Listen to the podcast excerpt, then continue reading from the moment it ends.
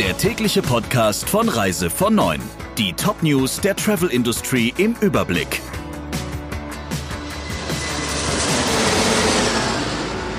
Mit Ursula Lampe. Schönen guten Morgen. Vom 3. Oktober an nimmt TUI die Kanaren wieder ins Programm, trotz Reisewarnung. Die Kunden könnten dann selbst entscheiden, ob sie ihren Urlaub trotz des Infektionsrisikos und möglicher Quarantäne bei der Rückkehr nach Deutschland antreten wollten, sagte TUI Deutschland-Chef Andrüschak den Zeitungen der Funke Mediengruppe. Viele Kunden würden dies genau abwägen und würden durch die Möglichkeit, sich testen zu lassen, ihren Urlaub trotz Reisewarnung antreten, so der TUI-Manager. Mit der Wiederaufnahme stelle sich TUI nicht gegen die Bundesregierung. Schließlich handle es sich bei den Reisewarnungen nicht um ein Reiseverbot, sondern um eine Empfehlung, vorsichtig zu sein, so TUI. Genau dieser Empfehlung folge man. Die Wiederaufnahme der Kanarenreisen trotz Warnung könnte auch als Test für andere Reiseziele zu werten sein. Bislang hatte TUI bei Ländern, für die eine Reisewarnung verhängt wurde, stets sämtliche Reisen abgesagt.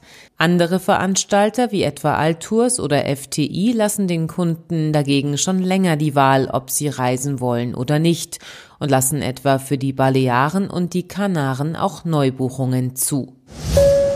Die Lufthansa habe den Anspruch der Kunden auf Rückzahlung bei abgesagten Flügen verschleiert und die Zahlungen verschleppt. So lautet der Vorwurf der Verbraucherzentrale Baden-Württemberg. Nun werden die Verbraucherschützer aktiv und haben Klage eingereicht. Und nicht nur gegen die Lufthansa, sondern auch gegen andere touristische Anbieter, wie es hieß, darunter Eurowings und der Touristik. Auch bei ihnen liefen Rückzahlungen und Kommunikation schlecht, so der Vorwurf. Die Verbraucherzentrale will unter anderem erreichen, dass Lufthansa Verbraucher künftig über die ihnen zustehenden Rechte informiert, das Recht auf Rückerstattung nicht verschweigt und den Flugpreis innerhalb der gesetzlichen Frist zurückzahlt. Ein Termin für die Verhandlung steht noch nicht fest. An Bord eines Kreuzfahrtschiffes von TUI Cruises ist Corona ausgebrochen.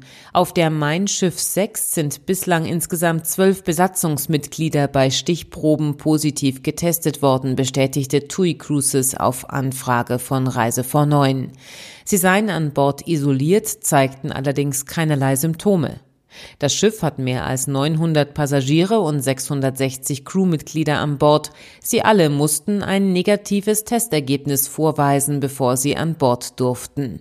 Wie die Kreuzfahrt nun weitergeht, ist offen. Die Mein Schiff 6 war gestern auf Kreta gestartet und nahm Kurs auf Piräus. Die Kanaren stehen wohl vor einer Verlängerung der Reisewarnung.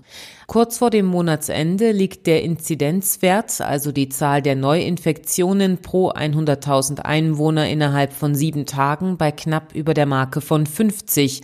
Das ist die Marke, die das Robert Koch Institut für die Einstufung als Risikogebiet ansetzt. Am stärksten betroffen ist nach wie vor Gran Canaria. Ab Oktober müssen Unternehmen, die zahlungsunfähig sind, wieder einen Insolvenzantrag stellen. Nur noch überschuldete Firmen bleiben bis Ende des Jahres von der Antragspflicht zur Insolvenz ausgenommen.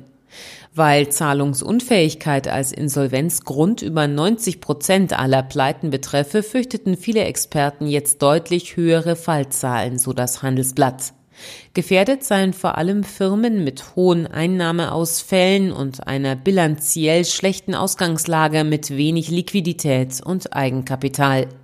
Das trifft für die Touristik im hohen Maße zu. Soweit das Wichtigste aus der Branche. Ihnen noch einen schönen Tag. Der Reise von Neuen Podcast in Kooperation mit Radio Tourism. Mehr News aus der Travel Industry finden Sie auf reisevon und in unserem täglichen kostenlosen Newsletter.